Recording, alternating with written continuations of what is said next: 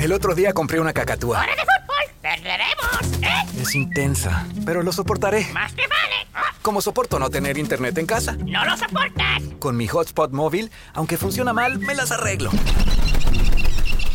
¿Pero quién es esta? ¡Mi novia!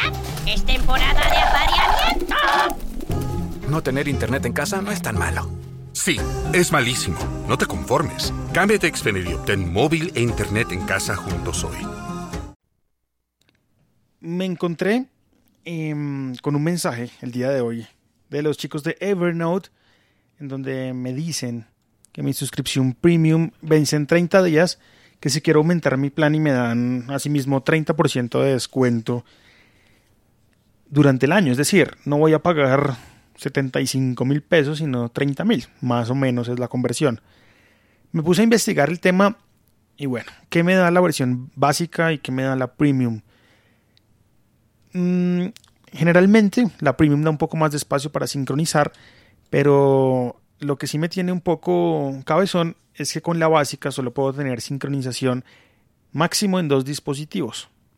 Eso no incluye el navegador, claro está.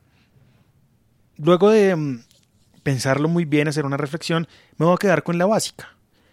Porque los dos dispositivos que tengo para sincronizar, que son los que incluye la versión básica, son el iPad, el iPhone y desde el Mac, aunque usaba la aplicación, ya no la voy a usar porque no voy a poder sincronizar en más de dos dispositivos, voy a usar el navegador para ingresar a Evernote desde el Mac. Esa es como la reflexión que mm, traigo el día de hoy. Bienvenidos Hablemos de Apple.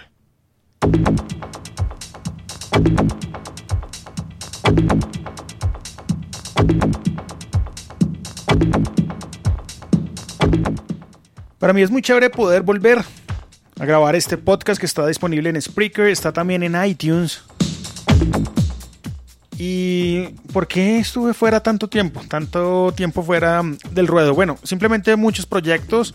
Bogotá Web Radio me consume bastante tiempo. Tengo otro proyecto por ahí en, en mente ya con mi esposa. Ya estamos trabajando en ello. Y recuerden que está Samuel, ¿no? Samuel ya tiene ocho meses. Y tener bebé consume mucho tiempo.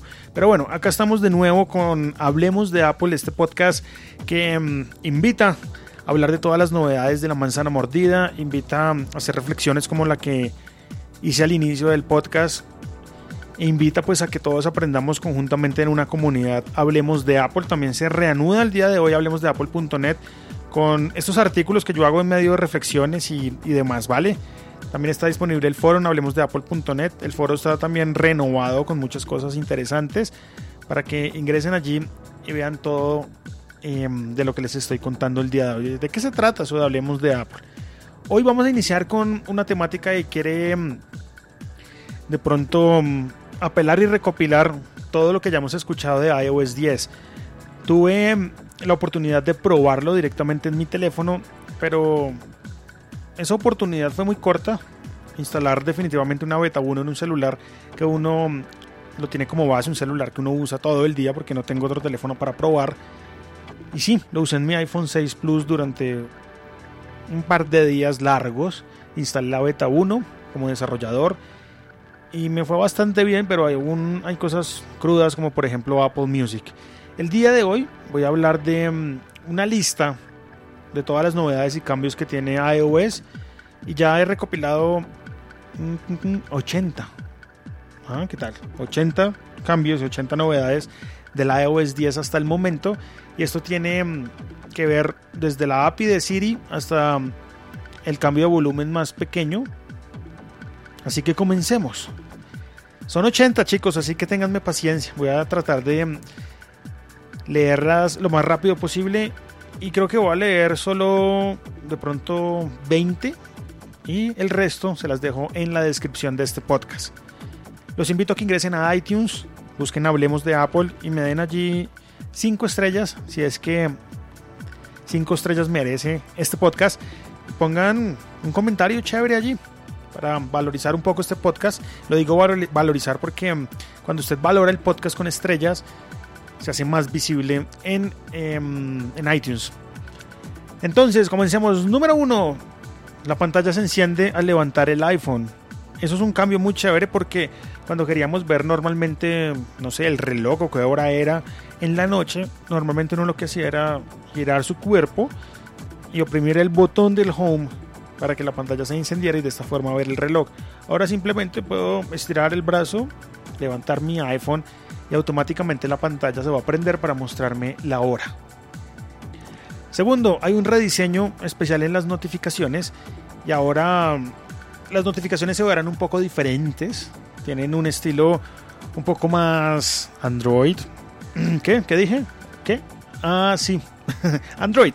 Bueno, el tema es que ahora las notificaciones cuando llegan a tu teléfono en la pantalla bloqueada, si uno deja oprimido por un tiempo esta notificación, la notificación se va a abrir en forma de tarjeta y nos va a poder permitir interactuar con esta notificación ya como si la aplicación se abriera en una ventana pequeña, ¿no? Hicieron un ejemplo muy práctico de Uber, cuando a mí me llega la notificación diciéndome su Uber está por llegar, yo oprimo esa notificación que me llega a iOS 10 y me va a permitir, en este caso, ver una pequeña pantalla de Uber en movimiento, es decir, la, esa, pantalla está viva, esa, esa ventana está viva y veo mi Uber en un mapa llegando hacia mi destino. Tercera novedad, vamos a ver por acá. Muchas mejoras en 3D Touch, en notificaciones y en el escritorio. 4. 3D Touch em, ahora tiene como tal una acción más rápida en los widgets. Los widgets van a ser un poco más enriquecidos. 5. Botón para descartar todas las notificaciones. Chicos, por fin hay un botón que dice Clear All. Eso es una nota, ¿no?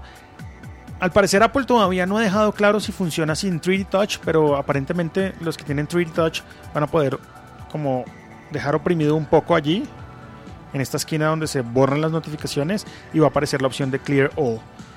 Mm, sexto, rediseño del centro de notificaciones con buscador. Séptimo, en la pantalla de bloqueo mm, de acceso a la cámara se accede deslizando desde el borde hacia el lado derecho. Esa acción sirve en iOS 9 pero para desbloquear nuestro teléfono. En este caso concreto, cuando uno va a deslizar hacia la derecha, ya no va a desbloquear el teléfono, sino que va a abrir la cámara. Para desbloquear el teléfono también hay otra novedad y es una novedad que me gustaría que la vieran. Voy a tratar de hacer un video en vez de explicarla porque puede ser confusa. Mejoras, octavo, mejoras en acciones rápidas con 3D Touch. Por ejemplo, la aplicación de mail muestra los contactos VIP y los mensajes recibidos por ellos. Muy útil si uno utiliza la aplicación Mail y además utiliza los em, contactos VIP. 9. La linterna se puede ajustar en cuanto a su intensidad. Ahora salen tres configuraciones diferentes de linterna y podemos cuadrarla como intensidad baja, intensidad normal, que es la que conocemos, e intensidad alta. Un punto a favor también para los que quieren de pronto prender linterna con una intensidad baja y quieren ahorrar batería. Décimo, rediseño de los widgets, ya lo había mencionado anterior. Número 11, los widgets se mueven eh, del centro de notificaciones al Spotlight. 12, 3D Touch en widgets. 13, multitud de, multitud de nuevos widgets. Ahora podemos ver calendario, teléfono, mail, mapas, música, notas, fotos y trucos. Esa aplicación de trucos es una aplicación que nos enseña un poco las novedades de cada sistema operativo a lo largo de sus actualizaciones. 16. Para los que utilizan la aplicación Salud, vienen cambios interesantes porque mm, rediseñaron absolutamente toda la aplicación de salud, muy al estilo Apple Music. 17. La aplicación de reloj ahora cuenta con un nuevo modo de dormir que incluye una nueva alarma despertador para ayudarte, uno, a ir a dormir y dos, a despertarte a la misma hora todos los días. Cuando se activa tu iPhone, siempre te recordará cuándo es hora de irte a dormir Chévere, como la mamá no. Bueno, mijo, ya es hora de dormir, que mañana tiene que madrugar. Y a lo largo de todo esto también puede monitorear cuántas horas has dormido y te ofrece también un gráfico con datos analíticos de sueño. Ya hay aplicaciones que hacen esto, pero ahora va a ir integrado dentro de iOS 10. Número 18, API de Siri. Ya hay un SDK para, para Siri, para los desarrolladores, un kit completamente diseñado para ellos, un kit de desarrollo que va a permitir Mm, aplicaciones de tercero como WhatsApp comunicarse con Siri. Hey Siri, eh, hazme una malteada. No, mentira, de esa forma no va a funcionar, pero sí va a permitir, por ejemplo, que tú le digas a Siri que por favor envíe un mensaje a tu mamá a través de WhatsApp.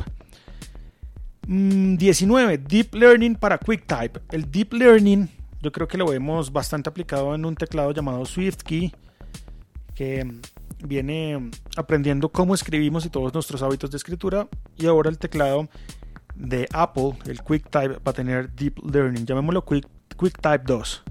Número 20, nuevo sonido en las teclas. Es algo muy sutil, pero cuando uno teclea, normalmente yo tengo mi celular en silencio, no escucho las teclas, pero cuando no está en silencio, pues está ese tecladito. Ese sonido ha cambiado un poco. 21, dije que iba a decir 20, pero me voy a alargar un poquito. Rediseño de mapas. También es importante hablar que los mapas también tienen un SDK liberado para los desarrolladores y vamos a ver cómo este Apple Maps se va volviendo un poco más robusto al estilo Google Maps de una forma más acelerada.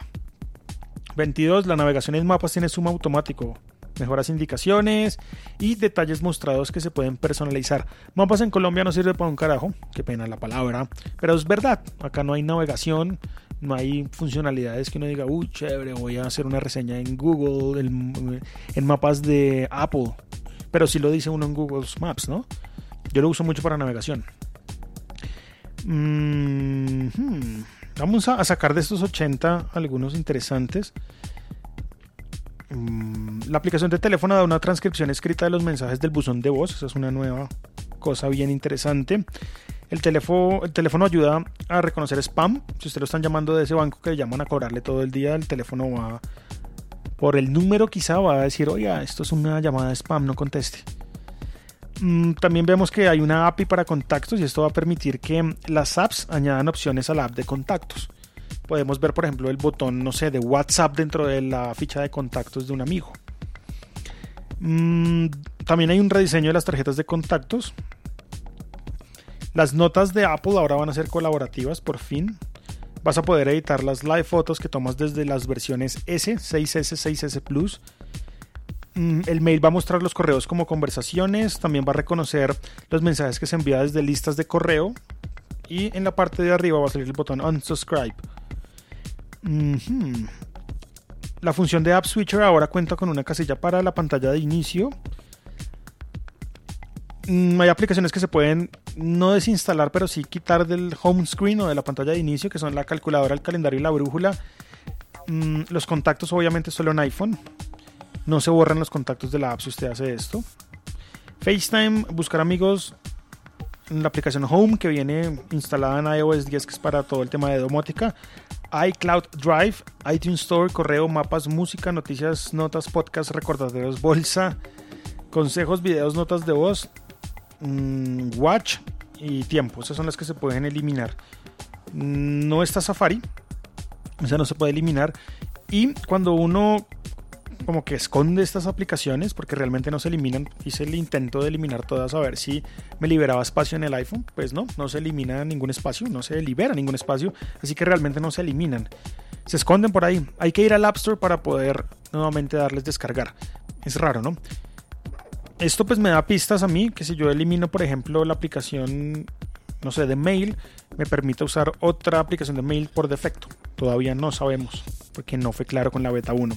Esperemos beta 2 ahorita en julio con beta pública primera edición. Mm, ¿Qué más se puede hacer por acá? Bueno, esto es algo chévere en Apple Music que se puede establecer un límite de almacenamiento para la música. Y esto es como un smart caché ya lo tiene de cierta forma Deezer implementado, pero va a funcionar de la siguiente manera. Para los, las personas que tienen iPhone de 16 GB van a poder decirle a la aplicación de música en sus configuraciones que por favor bajen como máximo, como máximo, un total de 3 GB de música en su teléfono y mantenga esas 3 GB como las canciones que más escucha. Si usted baja más de 3 GB, pues él va a ir eliminando hasta quedarse con sus 3 GB únicamente las que usted autorizó. 3 GB no es un número de los que sale ahí, pero no recuerdo bien. Entonces va a mantener como un caché inteligente allí. ¿Qué más? Se pueden acceder al escritorio del Mac a través de iCloud Drive. Hay mejoras en el autocorrector. Mm, ya se pueden estabilizar las live fotos. Ahí está esta nueva función. Hay nueva interfaz de cámara para iPad. Hay nuevos controles. Mm, ¿Qué más por acá? La flecha de anterior es más pequeña. Animación en el candado de la pantalla que de, bloqueo cuando uno reconoce con la huella el código. Va a aparecer un candadito arriba con una animación interesante. Hay nueva interfaz de cronómetro. Mm-hmm. Uno puede usar 3Touch para renombrar una carpeta. El indicador de volumen es más pequeño. Esto pues hace que eh, cuando uno sube el volumen o lo, o lo, baja, no interrumpa pues absolutamente toda la pantalla, ¿no? Los mapas ahora te muestran dónde dejaste el auto. Bueno, en fin, son, son 80. Yo se las voy a poner ahí en la descripción ahora de este podcast. Y chicos, estas son algunas novedades de iOS 10. Espero que pueda ampliar esta lista a medida que vayamos viendo más cositas en las siguientes betas que están por venir. Mm, Apple Music está todavía cruda, crudonga, se ve chévere, pero pues por ahora no vamos a hablar mucho del tema. Espero tener otra oportunidad el día de mañana para sentarme y contarles más cositas acerca del mundo de Apple. Yo soy Jairo Duque, arroba Jairo Duque Music en Twitter y los espero por allí con comentarios. También estoy en Instagram y en Snapchat y en todo lado como arroba Jairo Duque Music. Chao, chao. Que estén bien.